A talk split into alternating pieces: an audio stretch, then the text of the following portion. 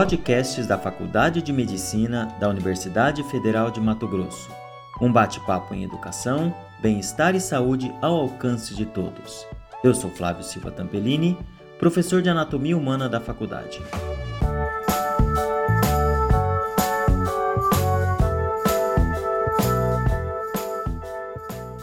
Hoje nosso podcast será sobre saúde e espiritualidade.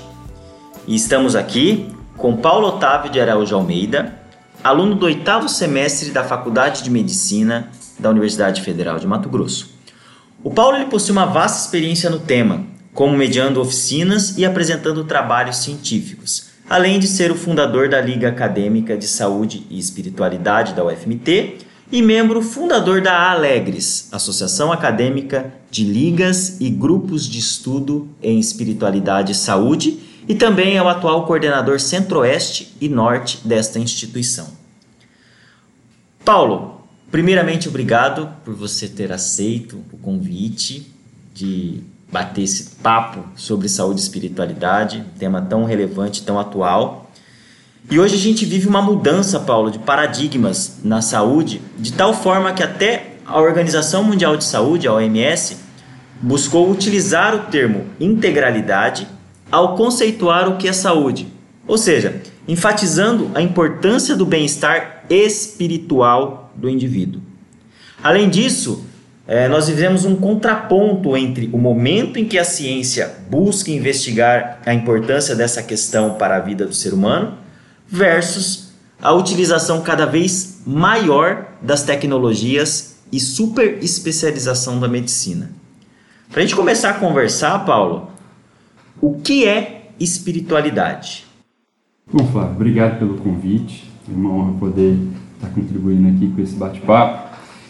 Primeiro de tudo, né, o que é a tal da espiritualidade que a gente tanto fala, que a ciência tanto vem buscando pesquisar e trabalhar? Espiritualidade, Flávio, é um, é um, não tem um conceito fixo. É, existem diversos pesquisadores, cientistas que buscam trabalhar a espiritualidade é, em artigos e tudo mais, só que de forma geral, a espiritualidade é um estado dinâmico intrínseco do ser humano que está relacionado às percepções dele consigo, dele com a natureza, com a comunidade, com o ser transcendente também. É um estado, é, como eu disse, dinâmico, então pode ser mutável, é, e, e, e, que o interessante é a gente citar que não existe uma clareza, uma, uma, uma certeza do que é, de trazer isso como uma verdade universal, mas aquilo que traduz, que faz sentido para a vida do ser humano. Interessante a gente falar também de outros conceitos importantes que acabam se correlacionando com a espiritualidade, que é o conceito de religiosidade e de religião. Religiosidade é a forma como esse, esse indivíduo trabalha a própria espiritualidade é, num contexto nacional em que 95%, 96% da população brasileira tem uma filiação religiosa, a espiritualidade acaba sendo e caminhando concomitante com a religiosidade, que é como essa, esse, esse sujeito manifesta sua espiritualidade mesmo, ir ao culto, ir ao centro, uhum. é, enfim, tendo uma relação com o transcendente da forma que ele mais gosta e de acordo com a própria religião.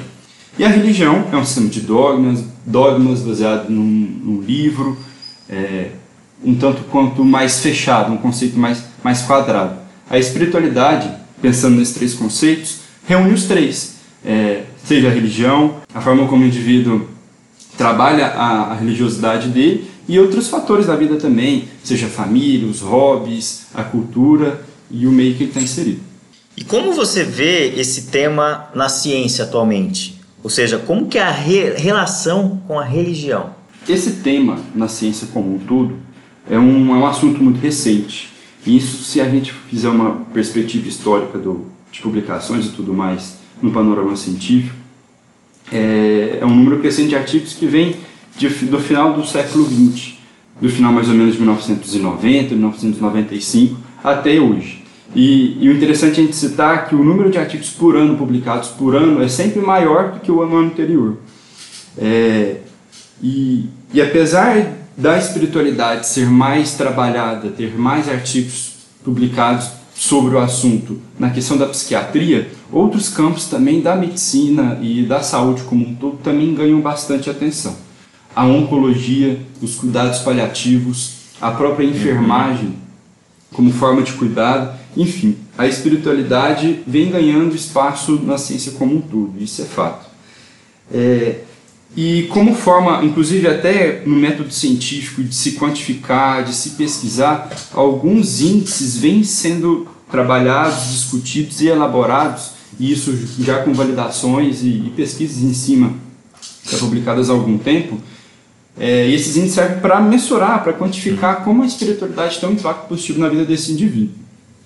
É, seja na qualidade de vida, seja nos desfechos positivos em saúde, é, no caso do burnout, da depressão, do coping, que a gente, que a, que a ciência tanto fala, que é a questão do enfrentamento à situação de adoecimento do paciente, e até mesmo em desfechos de mortalidade, de boa mortalidade, que envolve até questões de, de, de, de prática médica cotidiana, como receitar é, ingesta de frutas e verduras diariamente uhum. para controlar, controlar a qualidade de vida. No caso do Brasil, e de, diversas outras nações também, a religiosidade caminha muito próximo à espiritualidade, como a gente havia é, conversado. Para isso, muitos dos índices também abordam essa questão, a questão da espiritualidade, como na espiritualidade intrínseca, extrínseca e diversos outros fatores também. Então você está dizendo que o Brasil hoje ele é importante. É, como que está o panorama nacional em relação a esse tema? Interessante mesmo, Flávio, porque o Brasil se destaca entre os cinco países que mais publicam no mundo, sendo o primeiro de língua não inglesa. Ah, é? Atrás apenas de, dos Estados Unidos, Reino Unido, Canadá e seguido o Brasil. Uhum. E a gente destaca também o fato de nossos grandes pesquisadores que nós temos no país e que tem um reconhecimento muitas vezes mais fora do que dentro da nossa realidade.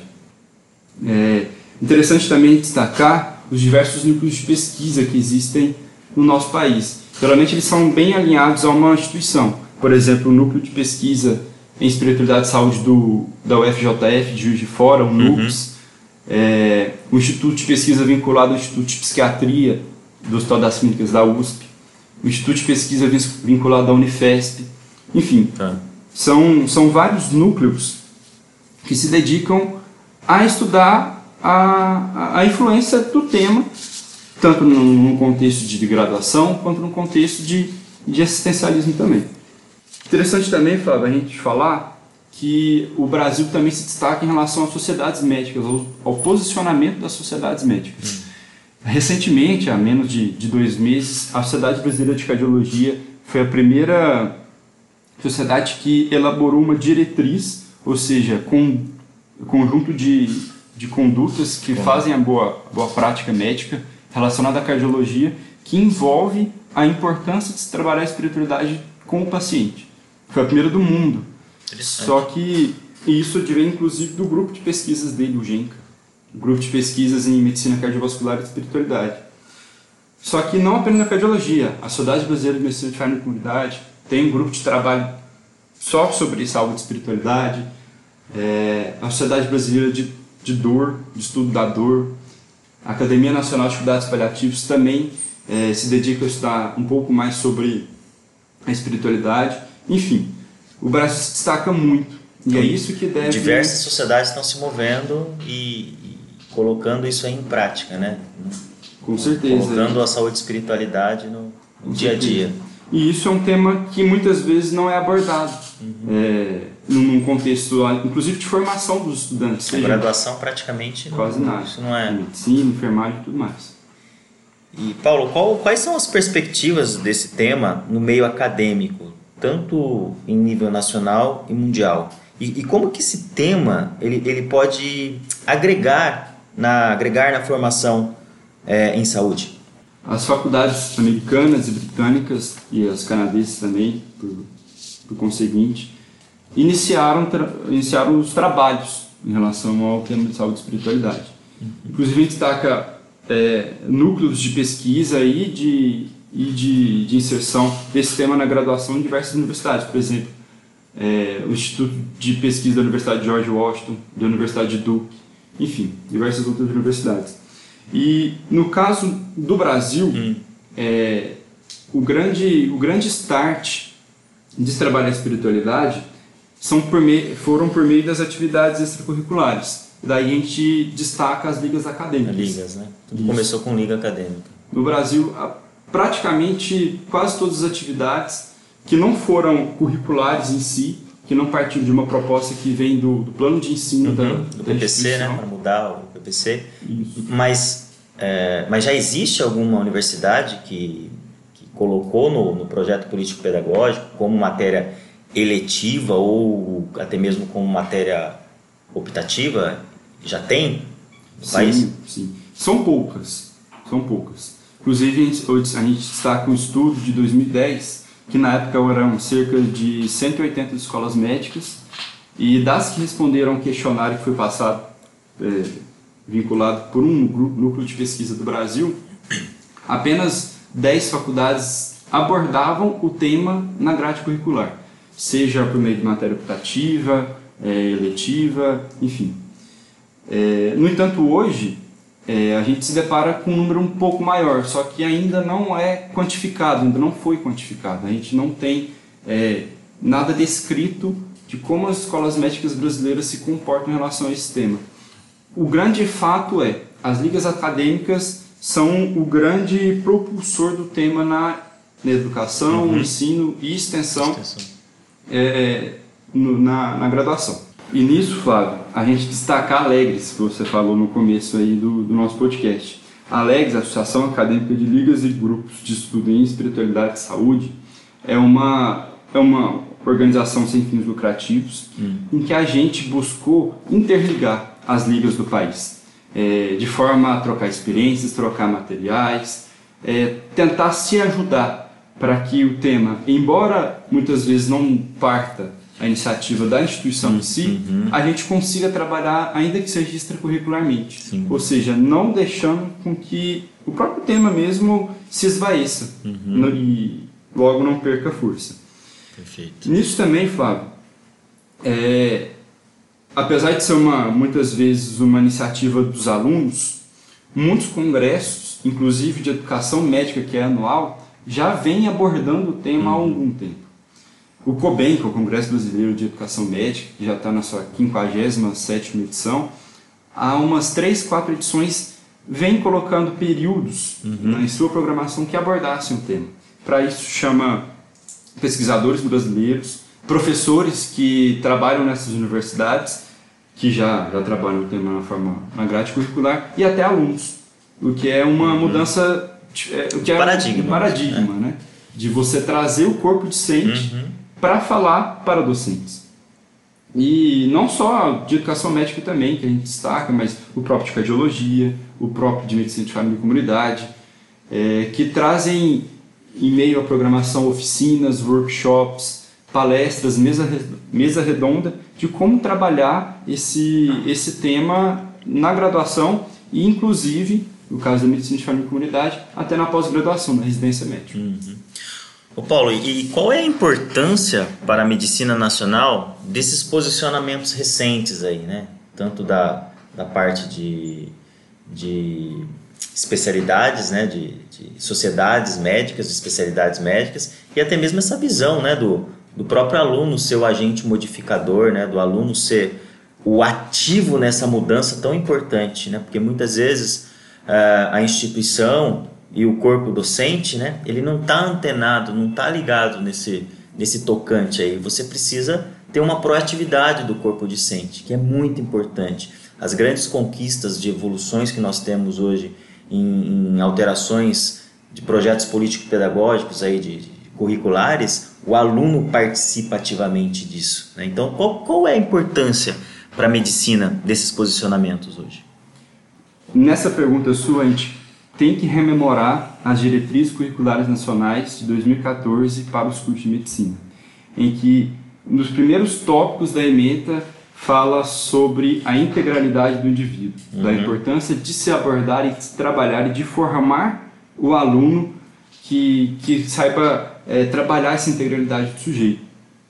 E nisso o Brasil se destaca não apenas pelo protagonismo científico, uhum. que é se vangloriar mas também na formação dos alunos pela, pela metodologia, metodologia. Esse fato de da gente estar tá transformando o curso para uma metodologia ativa, em que o aluno é o consultor também do uhum. seu conhecimento perpassa nas atividades que ele pode realizar com o que ele se depara na ciência como um todo. É, no caso, a, a espiritualidade vem, tão, vem sendo tão, tão bem trabalhada pelas sociedades, é, as próprias atividades curriculares de extensão que conseguem abordar questões de saúde mental, questão de, de relação médico-paciente, de uma forma mais humana. Mais humana. Então, o, o fim das coisas é, é isso aí. É uma relação mais humana médico-paciente. Sim. E é um contraponto com o que a gente, com o que você disse no começo do podcast, né? Essa modernização, essas sub, é, subespecializações que acaba uhum. dividindo o sujeito a um especialista em mão, mas também um médico, um aluno generalista que saiba é, abordar o sujeito como um todo, como um todo, não apenas o biológico dele, mas o biopsico, sócio e espiritual também, que acabam confluindo num, num processo de adoecimento e até num, combinando num processo de doença também. Perfeito. E quais são os, os reflexos sociais né, que esse tema pode ter? eu acho, eu acredito que essa parte de, de, de reflexo social, ela tem muito a ver com esse tema muito a ver. O que, que, você acha que esse, esses reflexos, quais são esses reflexos sociais? Então, Flávio, primeiro a gente começa com a forma como o estudante, o graduando, olha para a saúde. É, essa mudança de concepção, que, claro, demanda um tempo para que ela se consolide, é, a, a, gente busca com a espiritualidade que o, o aluno, ao se formar, ele nunca esqueça, ele não se esqueça que existe uma saúde, que existe um indivíduo por trás da doença dele. E que muitas vezes, muitas das condutas dele é, perpassam em, em podar, em cortar, uhum. em dificultar muitas vezes que esse indivíduo exerça sua espiritualidade. Seja ela conseguir num, num, num culto religioso, ir à missa, é, frequentar uma comunidade que ele, que ele tem um, um carinho especial, por, por questões que podem ser trabalhadas com o paciente. É, esse processo de, entre a saúde e a doença, existe o processo de adoecimento. E a forma como a gente trabalha ela com o nosso paciente interfere principalmente é, nos desfechos que, que esse processo vai ter. Uhum. Em seguida, é o cuidado de quem cuida. A gente fala muito, a gente trabalha, no caso da medicina, durante seis anos a gente se forma para cuidar do outro. Mas Sim. quem cuida da gente? É, e quando a gente fala sobre espiritualidade, é sempre relembrar esse, a esse graduando de quem ele é, das limitações dele que ele vai encontrar tanto durante o curso quanto depois e, e tentar, de certa forma, mudar a lógica do curar uhum. para o cuidar, que inclui o cuidado pessoal, é, em se dedicar um tempo para si, para a família, para o que faz bem para ele e não apenas é, ficar bitolado, surtado em diversas atividades que a própria graduação, de certa forma, impõe, mas que podem ser bem organizadas, bem trabalhadas com o tempo. E no caso da pergunta, Flávio, os reflexos sociais que compõem tudo que a gente já vem conversando, é, primeiro, é tentar integrar é, as instituições de recuperação em saúde, os hospitais, é, Santa Casa, etc., com a comunidade e com a família também, de trazer o ambiente familiar, o ambiente de convívio, o ambiente que o paciente estava inserido até um tempo atrás, para esse outro ambiente, no caso de recuperação e saúde. E, e isso influi principalmente no caso do coping, da ressignificação, em trabalhar, em elaborar esses sentimentos como pertencente à vida. E trabalhar esses sentimentos negativos no processo de ressignificação dessa etapa da vida, no caso do adoecimento, é fundamental para que a gente tenha um, um desfecho positivo, muitas vezes positivo, é, desse, dessa, desse processo. Mas a pergunta que todo mundo faz quando a gente fala sobre espiritualidade: e os ateus? E os agnósticos? Eles têm uma espiritualidade? Olha, Flávio, sim. Todo mundo tem algo que a gente gosta muito. Todo mundo tem algo que, que nos faz brilhar os olhos seja muitas vezes os nossos netos, seja muitas vezes a nossa família, seja aquele encontro religioso domingo cedo no futebol. é, que muitas pessoas têm. Enfim, todo mundo tem aquelas atividades, aquelas pessoas, aquele grupo social e até mesmo os propósitos de vida é, que nos move, que nos faz seguir e encontrar esperanças em meio a situações que a ansiedade, o descontrole parece dominar. E é isso que é a espiritualidade, é isso que a gente. Esse é o cerne da espiritualidade, o sentido da vida. O que faz o indivíduo conseguir tirar forças, ressignificar é, de modo a trabalhar isso com o seu, com o seu cuidador, com o seu médico, para que em meio a, a, a essa foto negativa de uma situação de doença, ele consiga se recuperar da melhor forma. E como que é a sua experiência em Cuiabá e em outras atividades que você tem conhecimento ou que já participou? Ah, eu falo um pouco da nossa realidade da Liga Acadêmica de Saúde e Espiritualidade, a, a nossa Primeiro tudo surgiu com um grupo de estudos no meio de 2016, é, a gente se oficializou perante a universidade, tornando Liga Acadêmica é, em 2017 e nesse desde então a gente tem feito aulas abertas, participado na organização de congressos que abordassem um tema e a abertura dos alunos e, da, e principalmente da instituição é fantástica.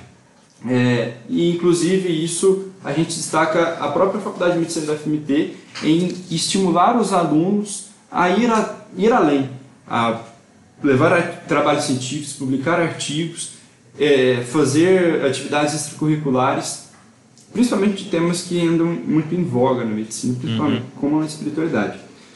No caso da Aliase, aqui da nossa UFMT, a gente tem algumas atividades no Hospital de Câncer, em que a gente trabalha alguns daqueles questionários que a gente mencionou sobre abordagem da espiritualidade, e a gente trabalha uma atitude é, fundamental na formação do médico, que é a escuta empática, trabalhar esse lado empático de você estar próximo ao paciente, escutar a história dele e, inclusive, auxiliá-lo, de certa forma, a enfrentar esse momento. É um evento que foi um, um marco, que a gente pode falar, que é o Congresso de Humanização e Palhaçoterapia, uhum. que a gente conseguiu trazer é, neurologistas para explicar a importância da palhaçoterapia e da espiritualidade. A própria Ana Cláudia Arantes Quintana, que possivelmente quem está ouvindo nesse podcast sabe quem é uhum. e, e admira pelo trabalho que ela faz. Enfim, são atividades ainda que pontuais, ainda que restritas a Cuiabá, mas que trazem uma certa modificação no, nos alunos que acompanham uhum. esse trabalho e também no, na formação de outras pessoas também. Paulo, para nós terminarmos esse nosso bate-papo, é, o que significa espiritualidade para você? Espiritualidade para mim, além do, de tudo que a gente já, já conversou, é o que me dá sentido. É, esse para mim é o ponto de partida para se trabalhar a espiritualidade. É aquilo que nos move, é aquilo que no meio do turbilhão de coisas que pode estar acontecendo, nos faz acreditar que nós somos capazes junto com as pessoas que a gente ama, com as pessoas que nos, que nos quer bem, de seguir adiante. É, eu falo, isso é um exemplo pessoal, eu falo do meu afilhado, que mesmo antes de vir ao mundo, gente, eu já me sentia muito orgulhoso e que naqueles momentos, ainda que não seja num contexto de doença, mas é de estresse cotidiano que todo mundo tem, é, pensar nele, pensar nos momentos e em tudo que eu represento para ele e para os pais dele, para minha família, é, é uma forma de continuar a enfrentar é, os percalços da vida. Aí.